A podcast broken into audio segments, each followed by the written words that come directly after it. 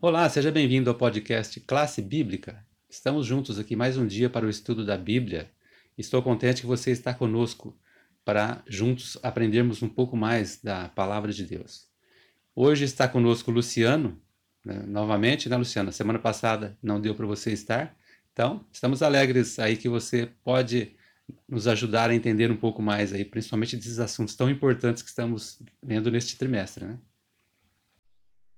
É isso aí, a gente está com um conglomerado de assuntos que, inclusive, é uma, como se fosse uma, uma teia de algo que a gente também já viu na lição passada.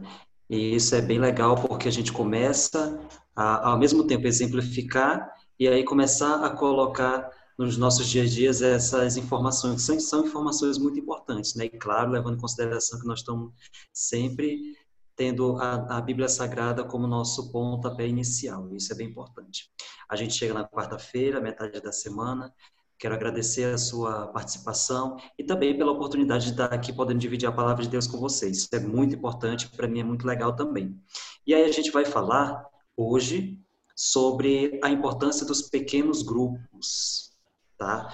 É, e para iniciar essa, essa discussão, inclusive é um, é um tema que é bem digamos assim, recorrente, porque a gente não vai pegar uma totalidade, mas se você, se você pensar, existem alguns líderes religiosos que eles falam a respeito disso, inclusive em suas, né, em suas orações e até mesmo em, em questão de livros, publicações, a gente percebe o quanto algumas pessoas, né, principalmente estudiosos da, na área da religião, da Bíblia Sagrada, eles falam a respeito do pequeno grupo e qual a sua importância. E agora a gente vai se deter a Bíblia Sagrada e alguns aspectos gerais sobre isso, né?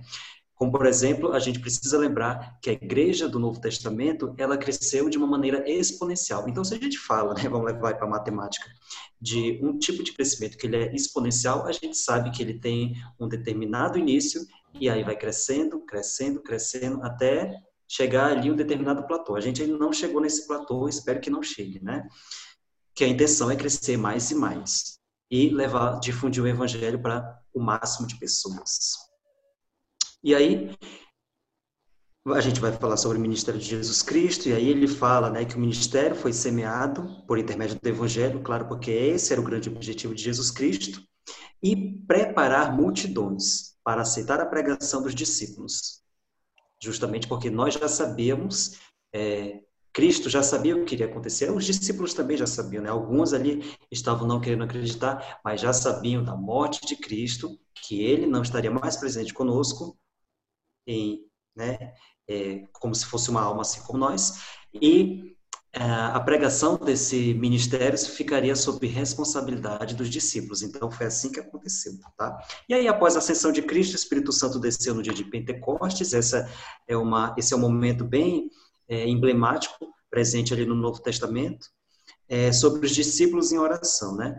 E aí a, a, grande importância, então, agora dos discípulos se prepararem para montar esses pequenos grupos, que são os pequenos grupos e né, as ramificações para a pregação do Evangelho, que serão de grande importância naquela época, foram muito importantes e são importantes hoje também. Você que está nos acompanhando com o guia de estudo, ou que de repente está com a Bíblia do lado aí, né? Acompanhe agora a pergunta de número 6 da semana, que se refere a Atos capítulo 18, dos versos 1 a 5, e o capítulo 20, dos versos 1 a 4. E aqui nós veremos um pouco agora Lucas citando alguns nomes daqueles com quem Paulo trabalhou de maneira assim bem próxima. Luciano, comenta um pouco quem são, é, como foi essa forma de Paulo trabalhar. Então, olha só que legal, né? A gente vai se reportar mais uma vez para o livro de Atos dos Apóstolos, que a maioria dos estudiosos eles identificam como Atos do Espírito Santo, porque justamente o Espírito Santo era quem estava guiando ali. Né? A gente acabou de falar sobre um ato emblemático que foi Pentecostes.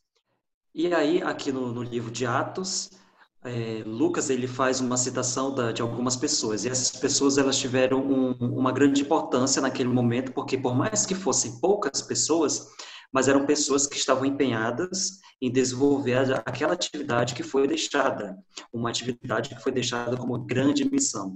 Então, Cristo depois de sua ascensão, ele deixou um ministério que precisava ser pregado para todas as nações, para todo mundo. É, realmente, quando a gente presta atenção na, no Espírito Santo atuando, né, as coisas ficam diferentes. Agora, na pergunta 7, que é um comentário de Atos 16, dos versos 11 a 15, e também o capítulo 12, os versos 11 e o 12, o autor ele coloca aqui um personagem que é a Lídia, né? aquela vendedora de púrpura. E ela teve um envolvimento em um certo momento ali com Paulo, e após a conversão dela, de alguma forma ela se envolveu no trabalho. Dentro desse contexto todo aí, o que, que você achou? Então, fica aí uma dica para você dar, fazer uma leitura ali no livro de Atos dos Apóstolos. Esse é um momento aí, um momento bem crítico, né? Quando Paulo é, e Pedro eles são presos, tem ali um momento que Silas é preso também junto com Paulo. Mas aí fica a dica para você fazer uma excelente leitura. Eu tenho certeza que você vai gostar. Bom, nessa saída, a Lídia faz um convite e esse convite é bem especial porque a gente vai começar a fechar sobre o assunto da quarta-feira, que é o assunto desses pequenos grupos, né? Lídia faz convite para que eles vão que eles venham para sua casa, né? E, e aí essa essa prática começa a virar uma rotina, como por exemplo os, os, os apóstolos começam a visitar as casas dos cristãos e ali começa-se a difundir a palavra de Deus. Todos nós precisamos dar o passo inicial para começar a nos achegar mais a Cristo. Obrigado, Luciano, pela sua participação, seus comentários, seus argumentos aí tão importantes para esse assunto, quando vimos a importância do pequeno grupo é, dentro do contexto do Novo Testamento. Né? Então amanhã a gente continua com esses assuntos. Espero você.